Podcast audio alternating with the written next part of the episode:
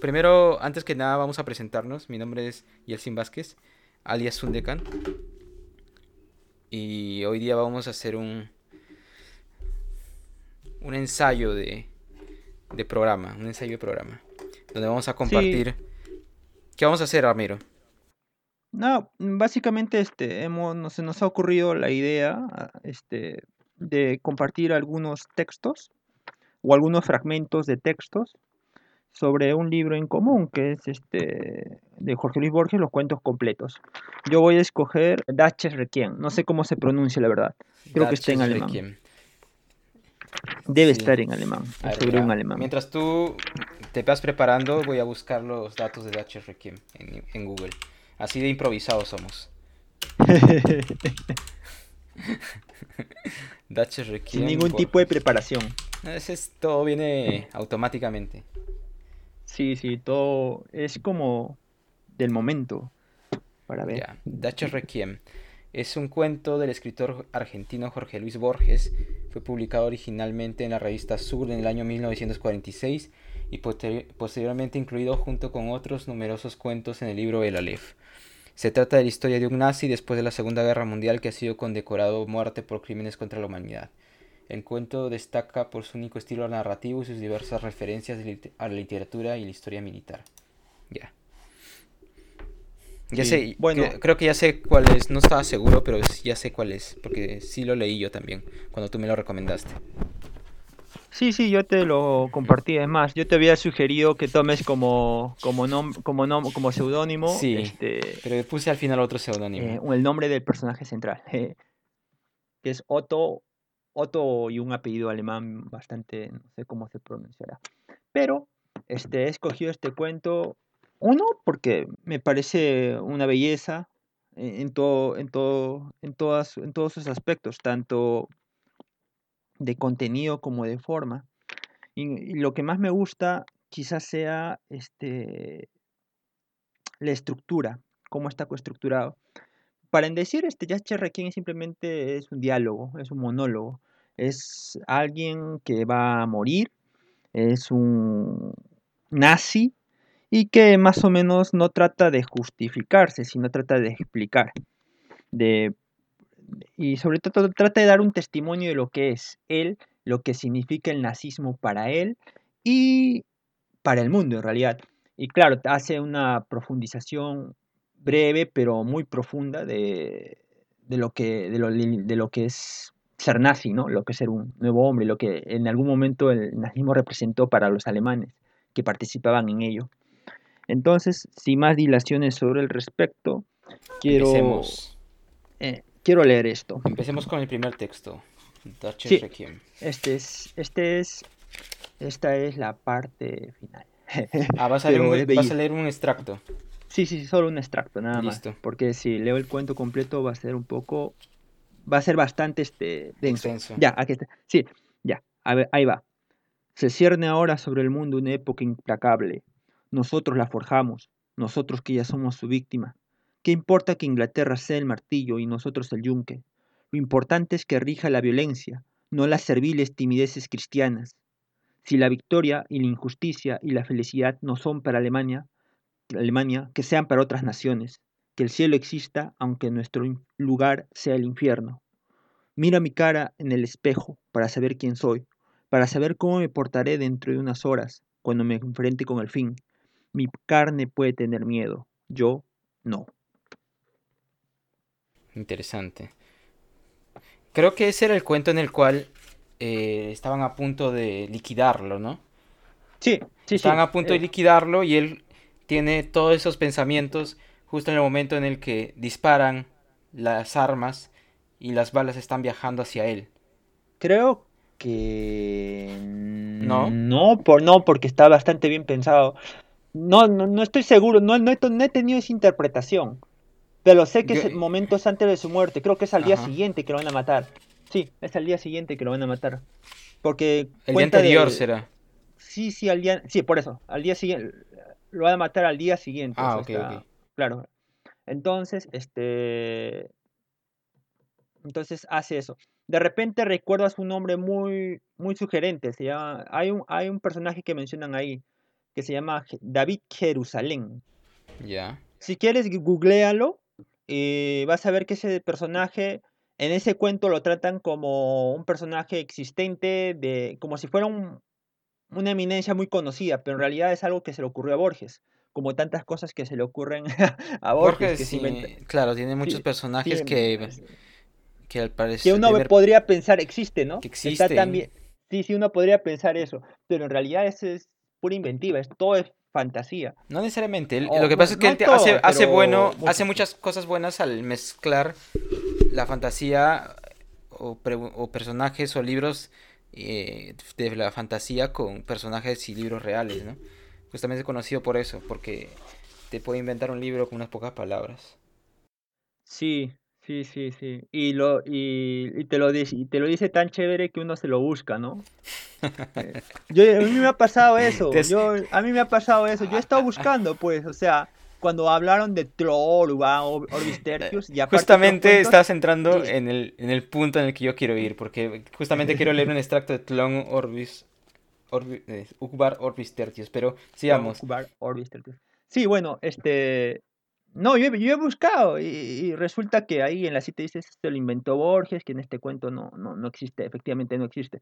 Y uno de esos personajes es pues precisamente el que te digo, David Jerusalén, así se llama, que en el cuento lo dicen como, lo describen como un famoso poeta, ¿no? Algo así como un Walt Whitman. Incluso hace una, hace una descripción bien interesante sobre ese personaje, sobre David Jerusalén. Si mal no recuerdo, este, él dice que Walt Whitman es este, totalitario, no holístico, que se fija en, la suma de las cosas, todo. En cambio, David Jerusalén es, se contenta con la particularidad. Si la alegría de Whitman es por el mundo, por el universo en, su, completura, David Jerusalén se regocija en las cosas particulares y que están al alcance de la mano.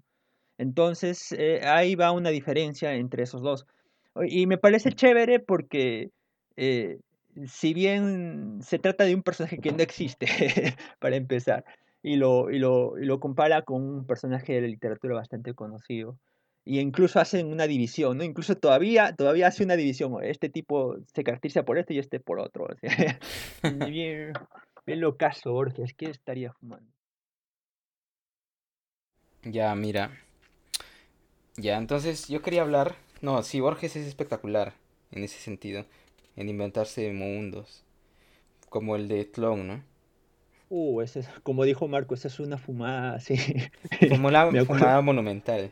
Sí. No, yo también, este, la primera vez que, o sea, todavía no sé explicarlo bien, o sea, cuando me preguntan de qué trata ese cuento, o sea, puedo explicar hasta cierto punto, ¿no? Pero de ahí a empezar a explicar qué significa, cómo está estructurado el lenguaje de Tlon, ya es otra cosa que ni siquiera yo lo entiendo bien, creo, todavía. Yo me acuerdo, yo, yo, yo, yo, yo de ese cuento no entendí varias cosas, pero creí haber entendido justamente eso del lenguaje de cuento, del, de Tron, que era este, una suma de adjetivos, faltaban palabras, creo que no había verbos. Exacto, es, es, uno de los, de los juegos verbales los que falta, creo que eran los verbos. Entonces cuando tú querías describir el sol se sale por, la, por el horizonte, tienes que decirlo sol saliendo. O eran los sustantivos. No, no, no, al revés. Eran los sustantivos, creo que los que no habían. Y todos tenías que describirlo mediante verbos y adjetivos. Era mm. rosa, este, amarillo, caliente, saliendo, eh, línea horizontal. No, línea no podías decir, horizontal, eh, lejano, para, eh, para pues, decirle horizonte. Puro adjetivos, puro adjetivos y verbos. Sí, la suma de adjetivos te daba la idea. Sí, la suma de adjetivos te daba la idea de la acción. O sea, eso, eso respecto porque justamente la realidad de Tlon era distinta, ¿no? No existía la, eh, la notariedad, lo, el objeto, digamos, la cosa, no hay un concepto de cosa de todo esto era, todo era un conjunto de consecuencias y, y causas. ¿Entiendes? O sea, Sí, no, sí. no- no existe el materi- la materia, sino todo es un conjunto de causas y consecuencias. Las leyes físicas eran diferentes, ¿no? Algo Claro, así. a través de su lenguaje creaban nuevas, claro, porque ellos no podían, des- digamos, definir esa cosa que nosotros llamamos objeto, ¿no? Mm, Ya, bueno, es una fumada. sí, sí, sí, pues, sí, Entonces, sí, pues una fumada eh, de las tantas que hay. Ah, ¿qué más había? Eh, Claro, bueno, porque si- trata- el, el pero, hecho, pero, el- pero si queremos explicar desde el inicio de sobre Tlón o ese cuento, o sea, tenemos que explicar un poco en grandes rasgos qué trata, ¿no? Porque si llegamos a publicar esto y no, no lo quiero, no sé si llegamos a publicarlo, porque esta es una prueba, esta es una prueba. pero podemos llegar a publicarlo, no lo sé. Ya puede ser, o Depende sea, cómo que- como, depende como cómo rareza, salga. ¿no? Depende cómo Veremos, salga. pues, veremos. Ya, la cuestión es que sería cuestión de explicar de qué trata, trata el, el cuento, ¿no? O sea, Tlon or Ugbar Orbis Tertius. eh, es un, se podría decir casi un cuento autobiográfico. Eso es justamente lo que decíamos hace rato, ¿no? Donde mezcla lo- la realidad con la ficción. Porque en realidad el personaje principal del cuento son, o los dos personajes son él, el mismo Borges, y su mejor amigo, ¿no? Este, tú conoces su nombre que siempre se me va. Este. ah, Eh, el mejor amigo de no, Borges. eh, ah, sí, yo lo sabía, pero como me lo mencionaste, ya se me fue. Eh, espérate, eh, voy a, voy a buscarlo. Este tío se llama eh, Isidoro. No, este. No, no, no. No. Incluso que escribieron libros juntos, este. Claro. Escriben varios, creo. Y sí, y era bastante guapo. Y era un mujeriego, me acuerdo de ese tío. Pero te acuerdas su Ah. nombre. No, no, es que se me fue. Se me fue, sí lo sabía. Eh, Bioy Casares. Bioy Casares, ah, Adolfo Bioy, Bioy Casares. Ad- Adolfo, Adolfo Bioy Bioy- Casares. Bioy Casares. El buen Adolfo, el buen Adolfo. Ya, la cuestión es que estaba diciendo que el- los personajes principales son ellos. Incluso es algo como medio semi-autobiográfico, ¿no? Porque eso, o sea, en una de sus tantas conversaciones que tenían en una biblioteca.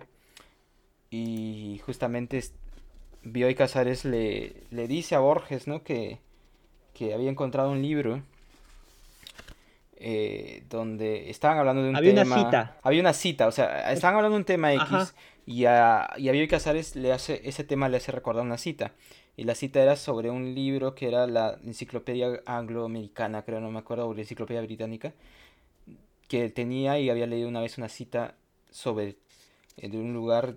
eh, No, sobre los paternidad, sobre Sí, los sí, hombres. espérate, en es- el- estoy buscando justamente esa, ese punto específico. Ahí está. Él había recordado. Mira, si quieres, mejor para... Voy a leer toda esa primera parte de el inicio de Tlon Ukbar Orbis Tertius, donde describe eso, ¿no? Ya. Porque, digamos, el cuento trata sobre... Es como una causas y consecuencias, justamente. No es como uh, algo que desemboca en algo más y al final terminas perdido en un mundo extraño. Pero empezamos así, mira. Debo a la confusión de un espejo y de una enciclopedia el descubrimiento de Ugbar. El espejo inquietaba el fondo de un corredor en una quinta de la calle Gaona, en Ramos Mejía. La enciclopedia falazmente se llama The Anglo-American Encyclopedia, New York, 1917. Y es una reimpresión literal, pero también morosa en la Enciclopedia Británica de 1902. El hecho se produjo hará unos cinco años. Bioy Casares había cenado conmigo esa noche y nos demoró una vasta polémica sobre la ejecución de una novela en primera persona, cuyo narrador omitiera o desfigurara los hechos e incurriera en diversas contradicciones que permitieran a unos pocos lectores, a muy pocos lectores, la adivinación de una realidad atroz o banal. Desde el fondo remoto del corredor el espejo nos acechaba. Descubrimos en la alta noche, ese descubrimiento es inevitable, que los espejos tienen algo monstruoso. Entonces Bioy Casares recordó que uno de los jeresiarcas de Ugbar había declarado que los espejos y la cópula son abominables, porque multiplican el número de los hombres. Le pregunté el origen de esa memorable sentencia y me contestó The Anglo-American Encyclopedia, la registrada en su artículo sobre Ugbar. La quinta, que habíamos alquilado amueblada, poseía un ejemplar de esa obra. En las últimas páginas del volumen 66 dimos como no, 46, perdón.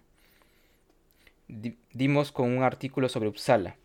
En las primeras del 47 con uno, con uno sobre Ural Alactic Languages, pero ni una palabra sobre Ugbar. Bioy, un poco azorado, interrogó los tomos del índice. Agotó en vano todas las selecciones inimaginables, imaginables. Ugbar, Ugbar, Ugbar. Ugbar, antes de irse, me dijo que era una región de Irak o del Asia Menor. Confieso que asentí con alguna incomodidad. Conjeturé que ese país indocumentado y ese arciarca anónimo eran una ficción improvisada por la modestia de Bioy para justificar su frase. El examen estéril de uno de los atlas de Justus Pertes fortaleció mi duda. Entonces es un lugar que supuestamente no existe, ¿no?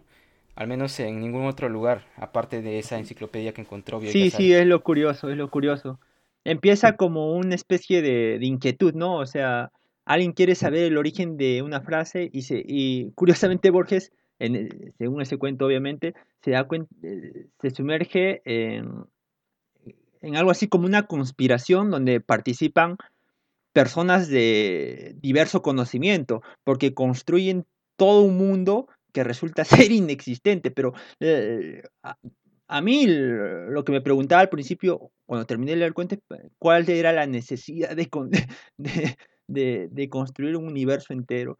Pero eso ya es otra cosa, eso ya es bastante personal. O sea, ¿te refieres a si fuera sido inventado el lugar? Claro, o sea, o sea, obviamente que el objetivo de, no sea, no sé, pienso, tratándose de Borges, este, el, objetivo por el cual hay escrito ese cuento, o sea, eh, puede ser plena, meramente estético o de simplemente porque quiso jugar con algo bastante locazo. Pero pienso que tratándose de Borges, quizás si escribió eso, de repente hay un trasfondo, ¿no? Quizás, pero no creo. No creo, porque el mismo mm. Borges, en el, si ahora que recuerdo, en el, en el prólogo dice que John Orbis Tertius es 100% ficción si no me equivoco. Ajá. Así que me imagino que la intención, la emoción, el sentimiento es simplemente jugar, ¿no? Porque el cuento es bien interesante. claro, Es, creo que está jugando más que nada, ¿no? Con conceptos. Sí, sí. Porque justamente inventa ese lugar que es Tlón. Tlón es el lugar donde, digamos, una parte del Asia Menor, como dicen, ¿no? Donde supuestamente, después de sus inquisiciones y haber encontrado libro referencia a otro libro, encuentran que Tlón es un lugar del Asia Menor donde supuestamente se ha desarrollado una literatura ¿no? fantasiosa, que es lo que recuerdo. Sí, investigando, o sea, ah, tuvo que, primero que no halló el, texto eh, cuando, cuando consultó la otra copia de la enciclopedia británica, sino que lo, sino que lo, que lo, que lo encontró tiempo después si no me equivoco, en un libro así, que, en, el, mismo libro que leyó por casualidad. Y, y ahí se encontró el, texto. Y si no me equivoco, ahí dice que... Este... Eh, ah, y ya, pues lo que te digo, ¿no? Por ahí se, entera de que Plon Bar Orbis Tertius resultó, si no me equivoco, un planeta. Algo así, todo inventado.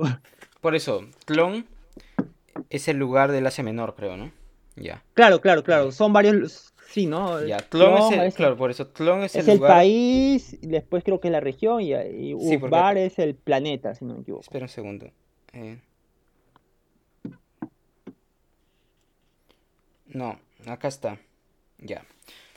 Es, es al revés, ya. Es Ugbar es el lugar del Asia Menor. Cuando estaba leyendo me di cuenta de eso. De ahí, en Ugbar tienen una literatura fantástica, y la literatura fantástica generalmente está ubicada en un planeta que se llama Tlón. Y justamente toda su literatura está basada en ese planeta que se llama Tlón, donde supuestamente no tienen, tienen un lenguaje sin sustantivos, sin sustantivos. Y justamente después llegan a la conclusión de que es posible que eso sea una conspiración de una sociedad que se llama Orbis, Orbis Tertius, ¿no? Que es una... Ah. Eh, eso ya parte final del cuento, se dan cuenta de eso. es posible que esto sea una conspiración de Orbis Tertius, justamente.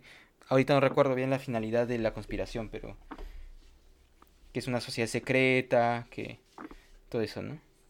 Y que ellos inventaron esa esa clon para, para otros fines. Entonces ahí no, no llegas a estar seguro de si Ugbar, este, es un lugar real en el plan, en, o es solo una parte de una conspiración. Sí, Borges. Se inventó todo. Eso me hace acordar un cuento, no, no, no de Borges, no, pero de otro escritor, de Julio Ramón Ribeiro. De repente has leído este La Insignia. Sí, claro. Ya, bueno. Eh, ya, te acuerdas. Eh, el, el, hecho también es una es una, una de las tantas alucinaciones que, que se mandó Julio. Este, Pero ese tiene un significado bien específico, ah, déjame decirte. O sea, el, o sea la, ese cuento está dirigido así como misil. ah, ah, ah, mira, si tiene un trasfondo ahí, si tiene un mensaje cifrado, no me he dado cuenta. ¿Cuál? la, eh, insignia, pero claro, es clarísimo el mensaje. Sea, ¿Sociedades secretas? Que no tienen sentido la sociedad. No, no, no. Habla de la naturaleza del hombre, de puta que que en realidad, ¿cómo sabes que estás seguro que, la, que, estás haciendo tu voluntad, ¿no? Y que lo que estás haciendo tiene sentido. Tan fácil puedes llegar a caer en eso. En seguir algo sin, sin pensar. Ah, ya, sí. ah, ya, ya. Ah, ah, mira. ¿No? Esa es una, ¿no? Ah, Pero ah, creo que, creo que, también creo que criticaba ahí este lo de, justamente...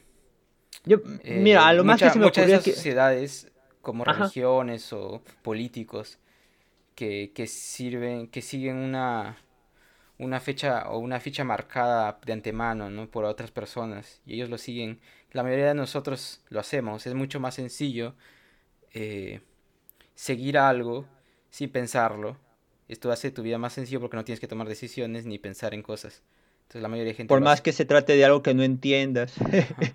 Exacto. Yo, yo más bien, yo, ahorita que lo dices, eso me hace pensar en varias cosas. Uno de que de repente sea como esas personas que están en algo que no entienden muy bien qué es, no saben muy bien cómo funciona, pero que simplemente hacen lo que tienen que hacer sin hacer muchas preguntas. Charlatanes. Y sí, y no, y, y más que nada, este, son funcionales dentro de una institución. Simplemente hacen las cosas bien. No, no, no, no, no, no, dominan todo el tema, no saben eh, este, de qué va todo, todo, todo, todo el aparato en el que están, pero simplemente cumplen, ¿entiendes? Simplemente cumplen, hacen sus cosas, y eso sí. Entonces el personaje de, la insignia hacía sus cosas solas, hacía nada más. Y, y, llegó a escalar, y escalar bien. Justamente, pues es, es el sistema, ¿no? Es como que... El, o sea, el cuento de la insignia narra, a ver, para, para contextualizar un poco, ¿no? Es... ¿Te fuiste? ¿Estás ahí? No, no. No, no. Ya, ahora sí. Sí, sí, ya te estoy. O sea, para contextualizar un poco, el... Ah, mi internet. Eh, está abajo, ¿no? Es mi internet, es mi internet. Es mi internet, sí. Voy a seguir, entonces.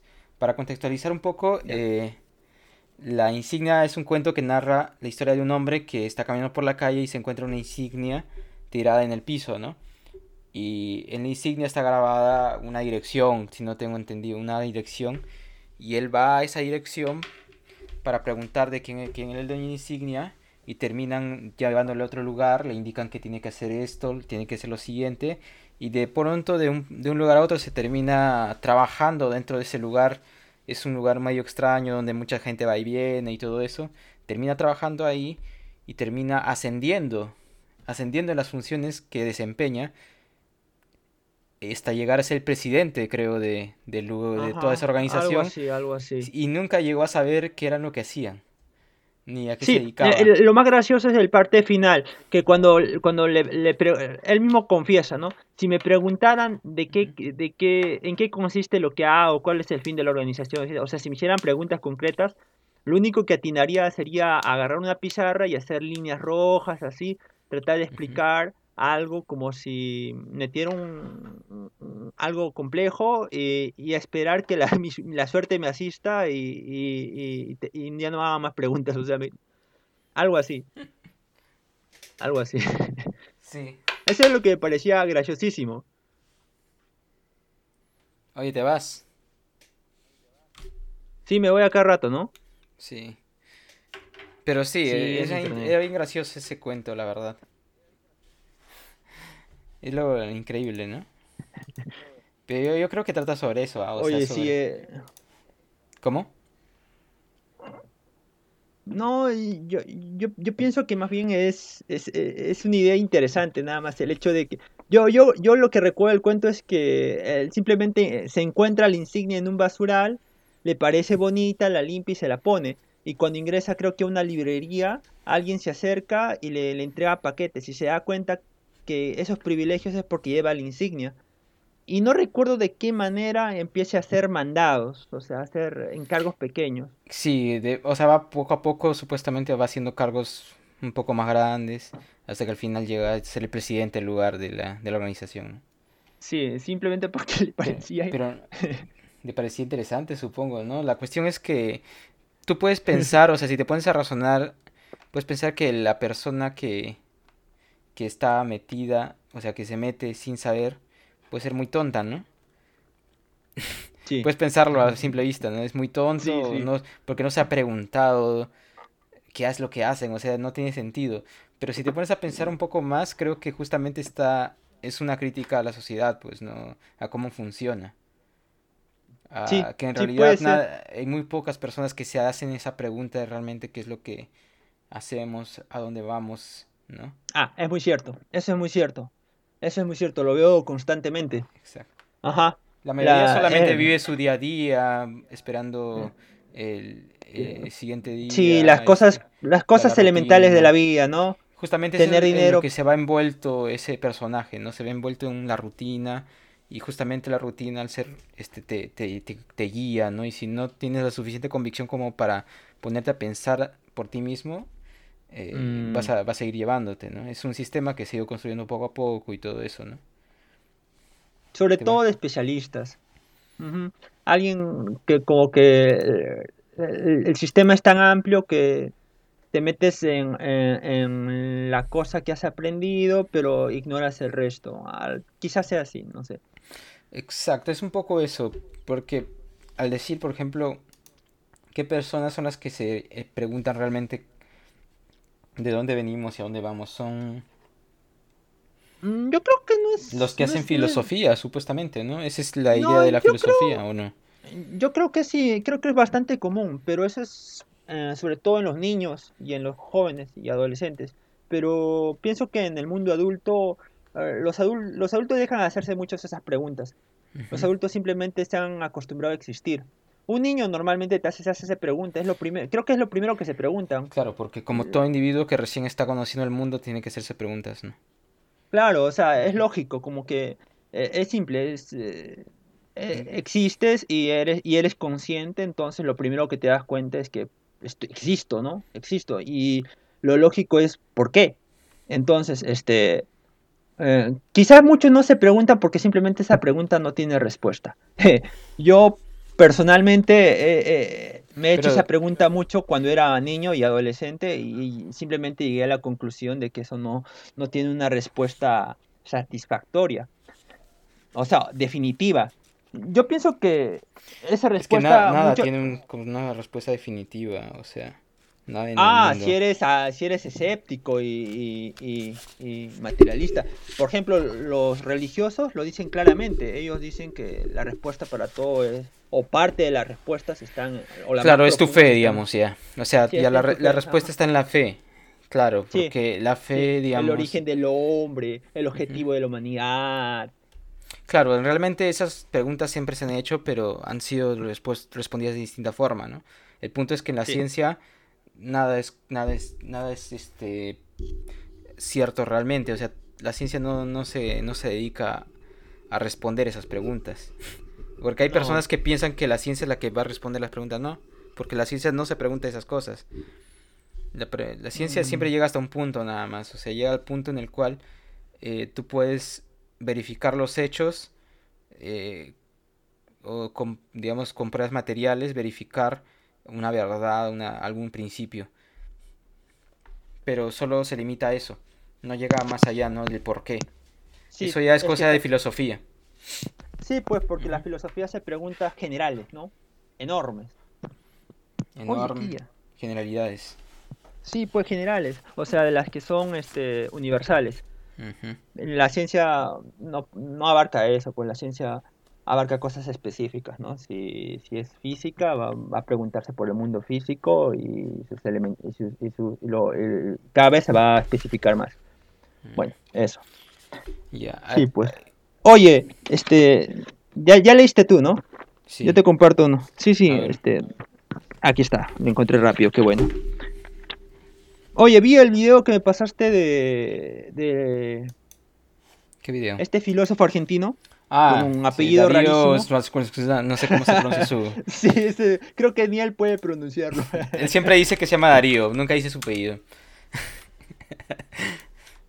él mismo lo dice, ¿eh? Sí, sí, sí, sí vi, sí vi eso. Ya, pero ¿cuál has visto este tú? ¿El de Borges? ¿El de Borges te compartí?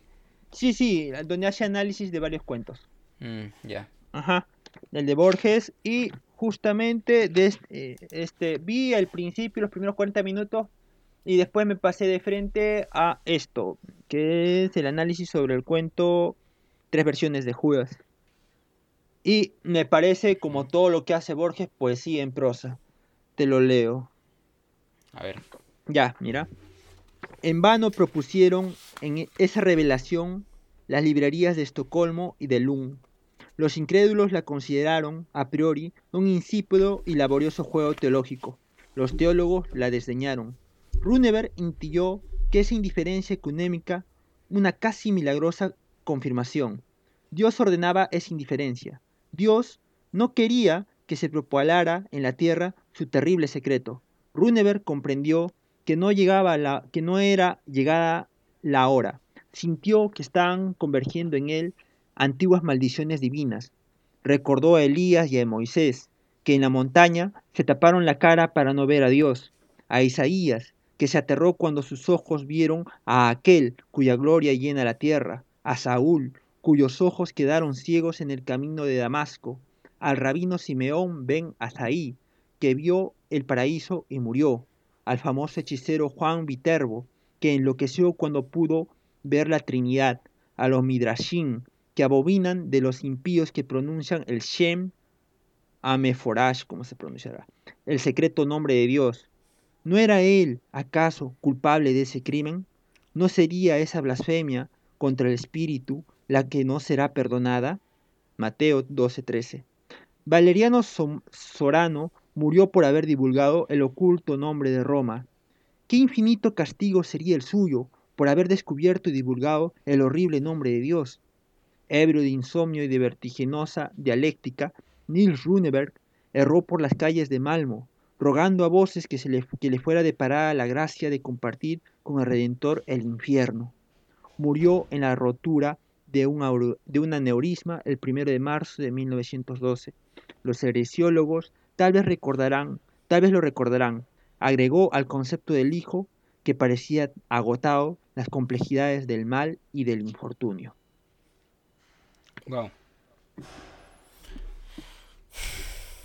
Sí, pues he leído justamente la parte final, no, no spoileo, pues, cuáles son esas tres versiones de Judas.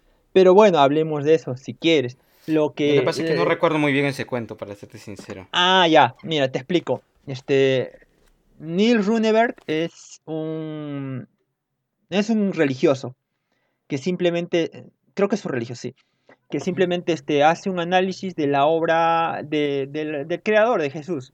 Y ahí hay tres interpretaciones de, Jesús. Este, No recuerdo las tres, pero te puedo decir la última que es la que recuerdo bien. Y era acerca de este, Dios al venir a la tierra, o sea, al, venir al ser redentor. Este, no, me explico mejor. Dios es un ser absoluto, ¿no? Entonces es omnipotente, omnipresente, omnisciente. Esa es la definición clásica.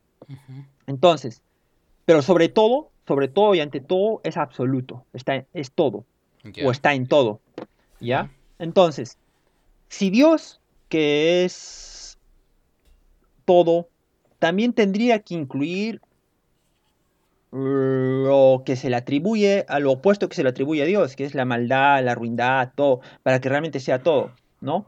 Entonces, este, Dios tenía que, este, llegar a ser hombre, o sea, tenía que ir de, desde lo más alto hasta lo más bajo.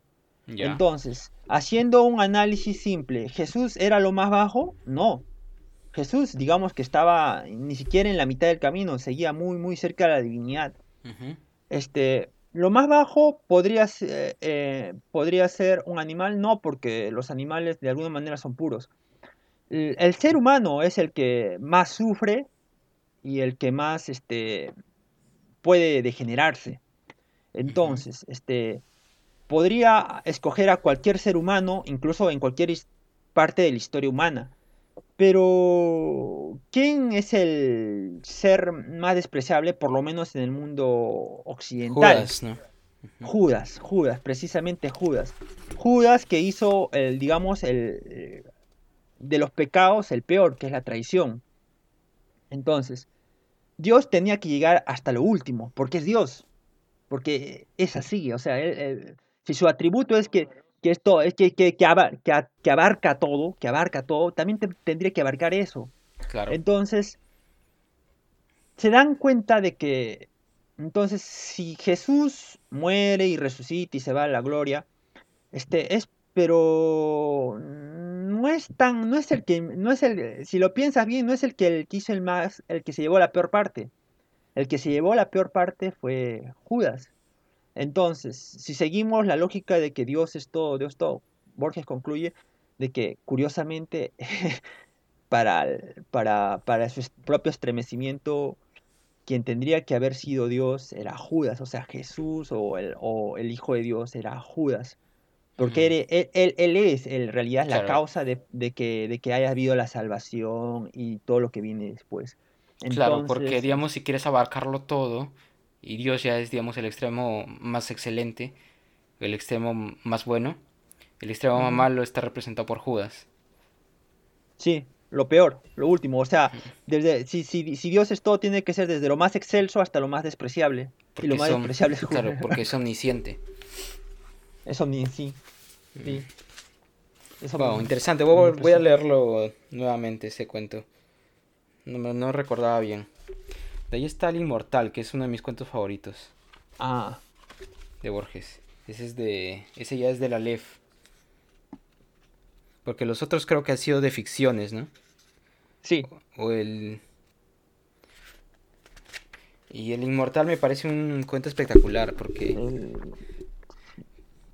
Te narra la. La. La historia de un tribuno de la época romana, ¿no?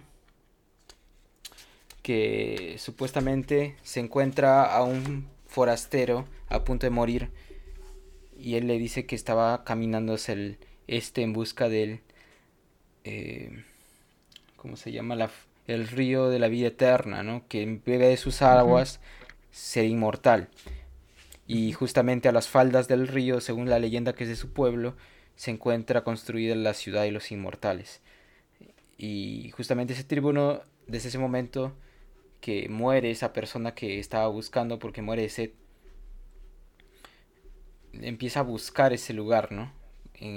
Y para hacerlo se lleva una legión de soldados romanos, una legión a la que comandaba, en búsqueda, ¿no? Junto con él, siempre al este, caminando.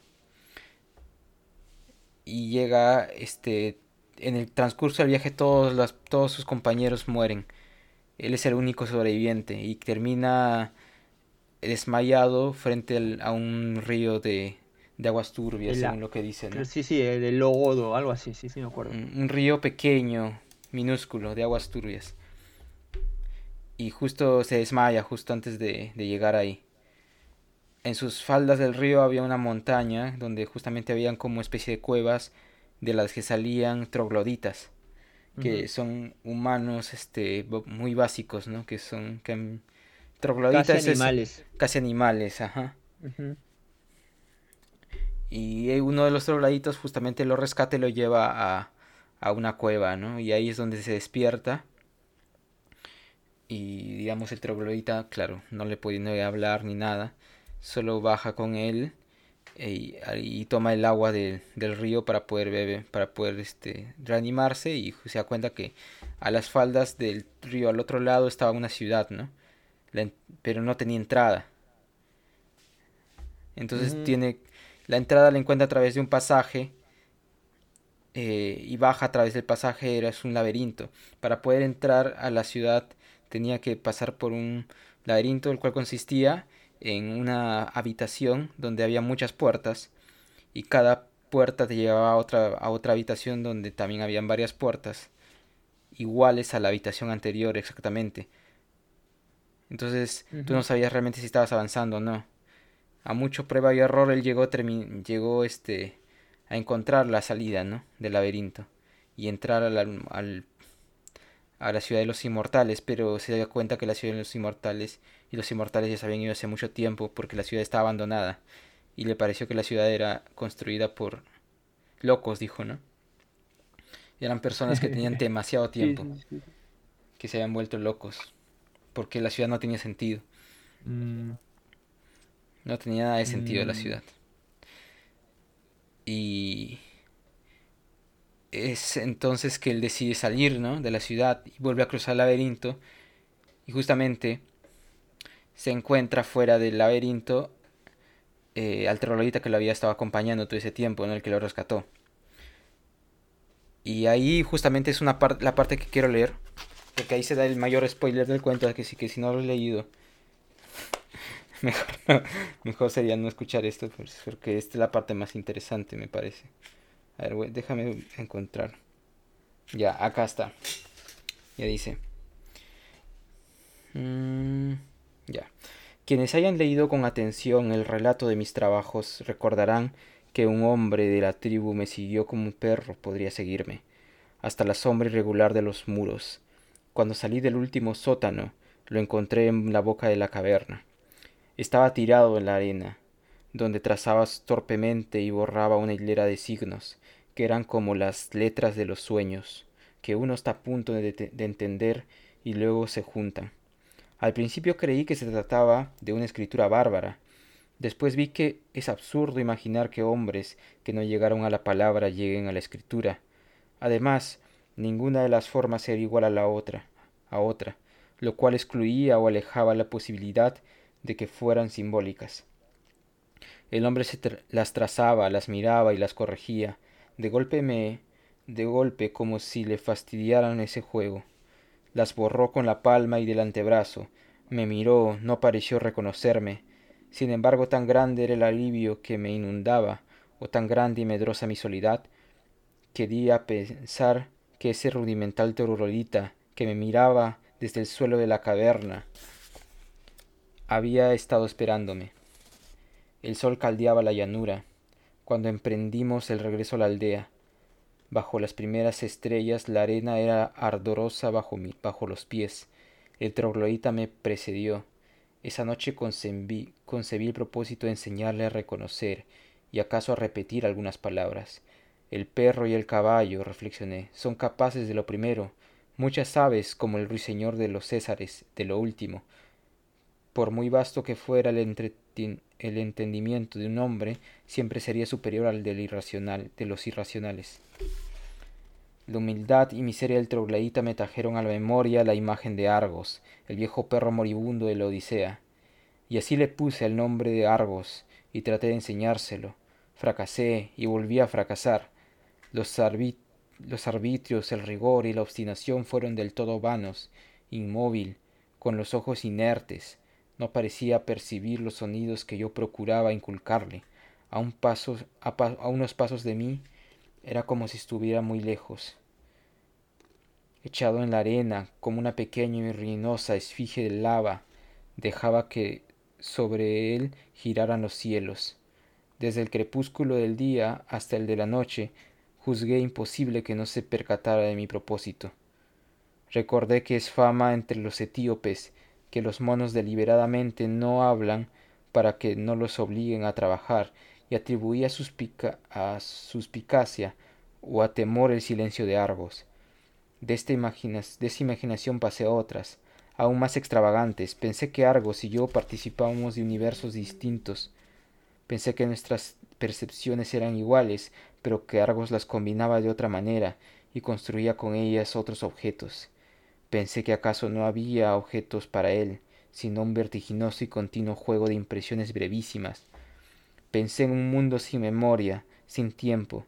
Consideré la posibilidad de un lenguaje que ignorara los sustantivos, un lenguaje de verbos impersonales o de declinantes epítetos.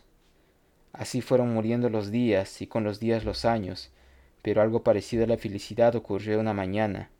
Llovió con lentitud poderosa. Las noches del desierto pueden ser muy pueden ser frías, pero aquella habría sido a un fuego. Soñé que un río de Tesalia, a cuyas aguas yo había restituido un pez de oro, venía a rescatarme sobre la roja arena y la negra piedra, y yo la oía acercarse, la frescura del aire y el rumor ateriado, ateriado la lluvia, me despertaron. Corrí desnudo a recibirla, declinaba la noche, bajo las nubes amarillas la tribu, no menos dichosa que yo, se ofrecía a los vividos aguaceros en una especie de éxtasis. Parecían corimbantes a quienes posee la divinidad.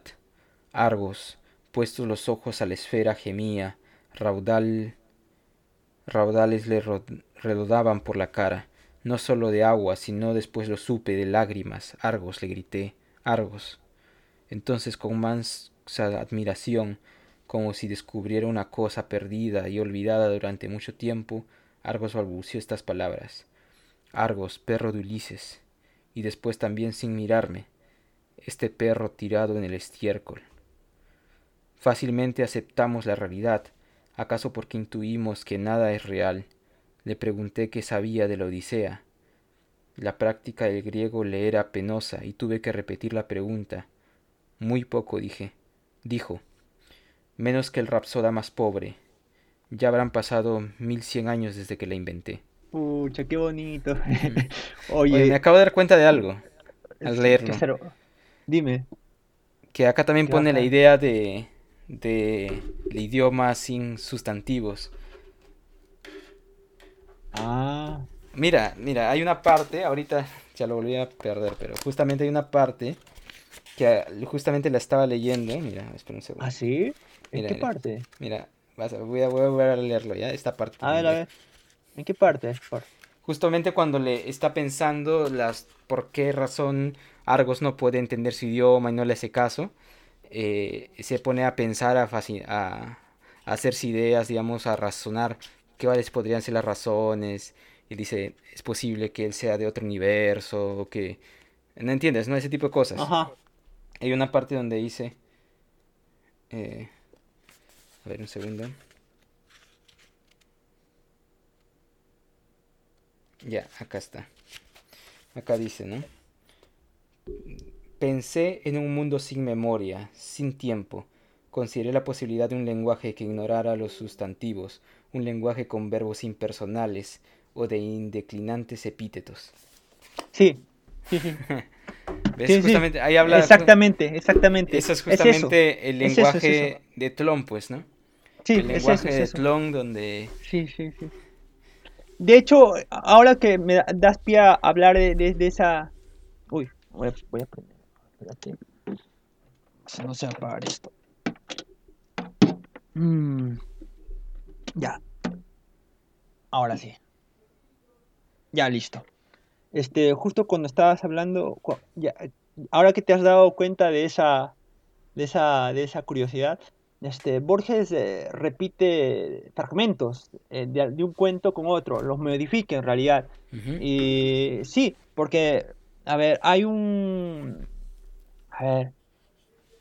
En este cuento, en este cuento el que te, en el que te leí de... de... de Dutch Requiem, este, la parte final, la estructura también se repite en otro cuento. Este, te, o sea, la misma idea. Ajá, te, creo que es esta de acá. Ya, exactamente. Creo que, creo que está, si no me equivoco, em, no, no, no me arriesgo, pero creo que es este Pierre Menard, autor del Quijote, u otro. Pero en esta, en este fragmento, Pierre mira, Menard. se cierne ahora sobre el mundo una época implacable. Nosotros la forjamos, nosotros que ya somos la víctima. ¿Qué importa que Inglaterra sea el martillo y nosotros el yunque? Lo que importa es que rija la violencia y no las serviles timidezas cristianas. Y el resto. Bueno, eso, ta- eh, o sea, eso, pero con algunas modificaciones también está en otros cuentos. En otro Mm, cuento, sí. No es la primera vez que me, me doy cuenta de... Sí, sí, sí. Es que yo tampoco recuerdo, pero eh, yo me di cuenta de eso cuando, cuando, cuando releí y releía, ¿no? Entonces me, me, me di cuenta de esas cosas. Y... Ah, ya. Este, ¿dónde lo tengo este libro? ¿Dónde está? ¿Dónde está? ¿Qué libro? Tienes que estar. Otro de Borges, pero es un ensayo. Ah, un ensayo. Yo Sí, los ensayos ensayo. no, no he leído muchos de sus ensayos, la verdad. Uy, son lo mejor. Aquí está. Es hermoso, ¿ah? Es hermoso. Es breve. Es un ensayo breve, es una página, creo, una página y media. Este es sobre los clásicos. Es sobre. Es sobre la historia universal. Alegoría de las novelas. La escritura del dios. ¿Qué más? Espejo de los enigmas. Sobre Chesterton, creo que es este. Sobre Walwyn. No, este no. La muralla de los libros. Este no es. Este tampoco puede ser porque es ah, muy grande. Este es muy grande, no, este no es.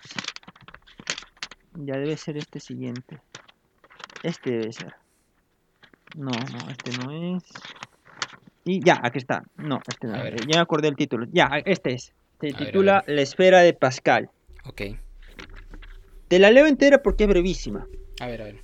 Ya verá. La esfera de Pascal. Quizá la historia universal es la historia de unas cuantas metáforas. Bosquejar un capítulo de esa historia es el fin de esta nota.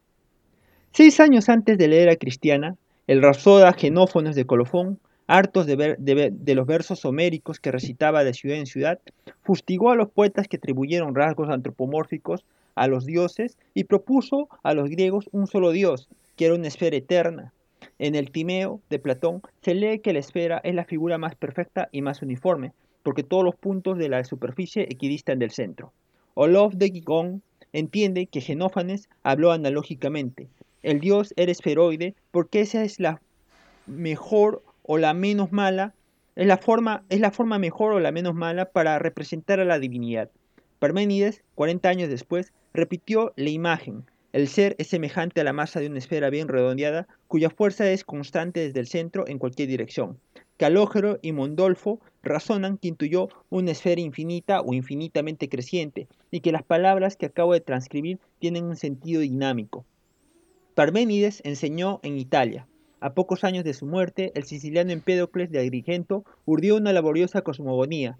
Hay una etapa en que las partículas de la tierra, de tierra, de aire, de agua, de aire y de fuego integran una esfera sin fin, el esafirus redondo, que exulta en su soledad circular. La historia universal continuó su curso. Los dioses demasiado humanos de Genófanes, que Genófanes atacó, fueron rebajados a ficciones poéticas o a demonios, pero se dijo que uno, Hermes Trimigisto, había dictado un número variable de libros, en cuyas páginas estaban escritas todas las cosas. Fragmentos de su biblioteca ilusoria, compilados fraguados desde el siglo III, forman lo que se llaman el Corpus Hermeticum. En este punto puedes darte cuenta de la biblioteca de Babel. ¿Te das cuenta? Un Mm, número donde estaban donde- un número invariable de libros en cuyas páginas están escritas todas las cosas. Algo, algo La ahí. biblioteca de. Babel, ¿no? Sí, sí. Fragmentos de su biblioteca ilusoria, compilados fraguados desde el siglo III, forman lo que se llaman el Corpus Hermeticum. En alguno de ellos, o en Asclepio, o en el Asclepio, que también se atribuyó a Trimigisto, el teólogo francés Alain, Alain de Lille, Alanus de Incilus, descubrió a finales del siglo VII esta fórmula que las edades venideras no olvidarían.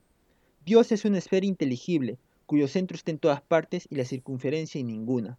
Los presocráticos hablaron de una esfera sin fin. Alberti, como antes Aristóteles, piensa que hablar así es cometer un contradicto ajeto, porque sujeto y predicado se anulan. Ello bien puede ser verdad, pero la fórmula de los libros homéricos nos deja casi intuir esa esfera. En el siglo XIII, la imagen reapareció en el simbólico Román de la Rose, que la da como de Platón, que la da como de Platón y en la que la enciclopedia Speculum Triplex y en la enciclopedia Speculum Triplex. En el siglo XVI, el último capítulo del último libro de Pantagruel se refiere a esa esfera intelectual cuyo centro está en todas partes y la circunferencia ninguna que llamamos Dios. Para la mente medieval, el sentido es claro. Dios está en cada una de sus criaturas, pero ninguna lo limita. El cielo de los cielos, el cielo de los cielos no te contiene, dijo Salomón, 1 Reyes 8:27. La metáfora geométrica de la esfera hubo de, parecer una glosa eh, de esas palabras. El poema de Dante ha preservado la astronomía ptolemiana durante, que durante 1400 años rigió la imaginación de los hombres. La Tierra ocupa el centro del universo. Es una esfera inmóvil. En torno giran nueve esferas concéntricas. Las siete primeras son los siete los cielos planetarios. La octava, el cielo de las estrellas fijas. La novena, el cielo cristalino llamado también primer móvil. A este lo rodea el empíreo, que está, que está hecho de luz. Todo este laborioso aparato de esferas huecas, transparentes y giratorias había llegado a ser una necesidad mental. De Hypotheticus Montu Collection Commentarius, está en latín, es el título con que Copérnico, negador de Aristóteles, puso al manuscrito que, que transformó nuestra visión del cosmos. Para un hombre, para Giordano Bruno, la ratura de las bóvedas estelares fue una liberación. Proclamó, en las cenas de las cenizas, que el mundo es el efecto infinito de una causa infinita y que la divinidad está cerca, pues está dentro de nosotros más aún de lo que nosotros mismos estamos dentro de nosotros. Buscó palabras para declarar a los hombres el espacio copernicano y en una página famosa estampó Podemos afirmar con certidumbre que el universo es todo centro, o que el centro del universo está en todas partes y la circunferencia en ninguna. Esto se escribió con exultación en 1584, todavía a la luz del Renacimiento. Setenta años después, no quedaba un reflejo de ese fervor y los hombres se sintieron perdidos en el tiempo y en el espacio. En el tiempo, porque si futuro y pasado son infinitos, no habrá realmente un cuándo en el espacio, porque si todo ser equidista del infinito y del infinitesimal, tampoco habrá un dónde. Nadie está en algún día, en algún lugar. Nadie sabe el tamaño de su cara. En el Renacimiento, la humanidad creyó haber alcanzado la edad viril, y así lo declaró por boca de Bruno, de Campela, de Bacon. En el siglo XVII lo acobardó una sensación de vejez. Para justificarse, exhumó la creencia de una lenta y fatal degeneración de todas las criaturas por obra del pecado de Adán. El primer aniversario de, en el primer, el primer aniversario de la elegía de Anatomy of the War de John Donne lamentó la vida brevísima y la estatura mínima de los hombres contemporáneos, que son como hadas y piquineos. Milton, según la biografía de Johnson, temió que ya fuera imposible que en la Tierra el género, el género épico. Glavin juzgó que Adán medalla de Dios, gozó de una visión telescópica y microscópica. Robert Shaw famosamente escribió, un Aristóteles no fue sino los escombros de Adán y Atenas los rudimentos del paraíso. En aquel siglo desanimado, el espacio absoluto que inspiró los hexametros de Lucrecio, el espacio absoluto que había sido una liberación para Bruno, fue un laberinto y un abismo para Pascal. Este aborrecía el universo y hubiera querido adorar a Dios, pero Dios, para él, era menos real que el aborrecido universo. Deploró que no, se que no hablara el firmamento, comparó nuestra vida con la de náufragos en una isla desierta, sintió el peso incesante del mundo físico, sintió vértigo, miedo y soledad, y puso en otras palabras, la naturaleza en una esfera infinita, cuyo centro está en todas partes y la circunferencia en ninguna. Así publica Brunswick el texto, pero la edición crítica de Turner, que reproduce las tachaduras y vacilaciones del manuscrito, revela que Pascal empezó a escribir el Foro Labor, una esfera espantosa, cuyo centro, esté en todas, cuyo centro esté en todas partes y la circunferencia en ninguna. Quizá la historia universal es la historia de la diversa entenación de algunas metáforas.